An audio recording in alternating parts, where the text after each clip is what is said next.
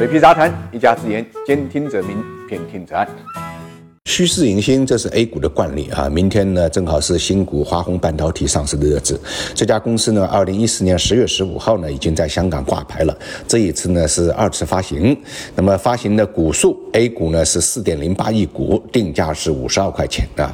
筹集的资金呢是二百一十二亿，呃，应该讲也是今年以来呢比较大的一个 IPO。问题是，它原来呢只准备筹资一百八十亿，呃，换句话来讲啊，现在超募了整整三十亿，所以。这个市场啊，在水平眼中啊，是比较变态的一个市场啊。你要说这个市场疲弱吧，华虹半导体这么大体量的新股发行，居然还能超募。但你要说它牛逼吧，啊，它今天的成交量呢，只有六千六百亿不到，是今年年内呢第二个低的量。根据计量之后出地价这么一个规律啊，三大指数估计啊，在明天啊就有可能呢出现更低的一个点位，呼吸进进场的。那个位置很有可能呢就会被打破，也就所谓的呼吸见底，又会成为无数个笑话中间的一个。那市场为什么会走到这一步了呢？投融资失衡啊，是显而易见的。目前的市场我们都知道是一个存量资金博弈的一个市场，也就是在七千亿到八千亿左右。过一万亿之后呢，市场会相对活跃一点；低于七千亿呢，这个市场就相对呢沉寂啊。那么在这样一种情况之下，IPO 啊没完没了，包括定增也是没完没了啊。这个市场呢，呃是很难承受的啊。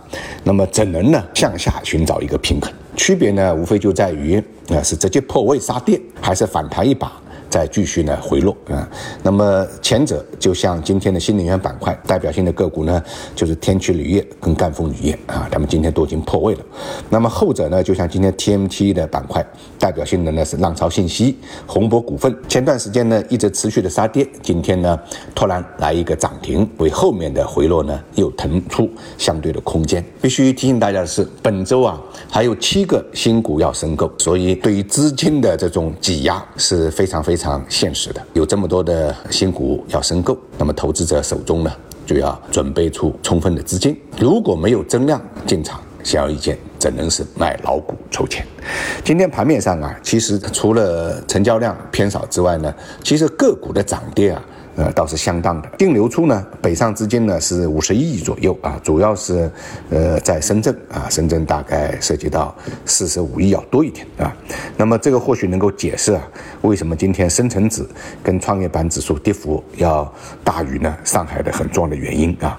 板面上看呢，这个杀跌的主要是。能源金属、化肥行业、电池啊、农牧渔业上涨的呢，主要是医药板块、生物制药、房地产、基建板块呢是冲高回落的啊，基本上呢没有下跌啊。考虑到之前啊，房地产已经连续五天走强啊，这个走势呢，应该讲也算是不错的。那么上周五大家都知道，国常会呢发布了这个推进啊超大。特大城市城中村改造的消息啊，这个对于市场来讲呢，就相当于呃打开了一扇窗了。但是令人困惑的是啊，内地的这个地产股啊，今天在港股呢出现了大跌走势啊。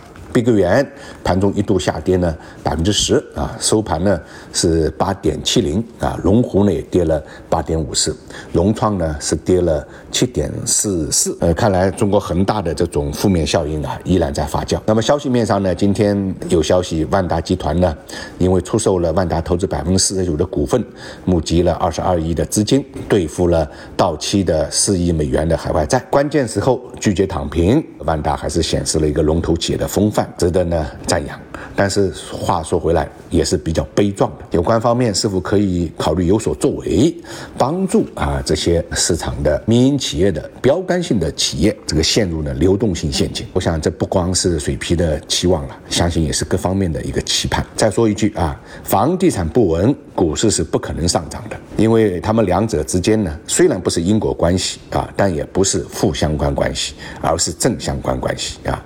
所以从这个角度。来看，我们炒股的绝不能对这个房地产市场呢幸灾乐祸，因为这两者啊是个一荣俱荣、一损俱损的关系，并不存在着此起彼伏这么一种相对的呃关系。并非偶然的是，今天收盘之后啊，官方媒体呢就报道了政治局会议呃研究讨论下半年经济形势的这么一个消息啊。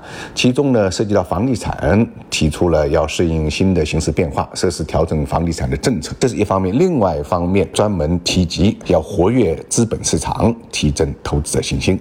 我想呢，这两个表述是对于我们前面一段的这个评论的最好的提升。当然，我们也希望望。市场能够对这方面的表述呢，能够做出积极的一个回应。所以今天的一句话点评：车到山前必有路。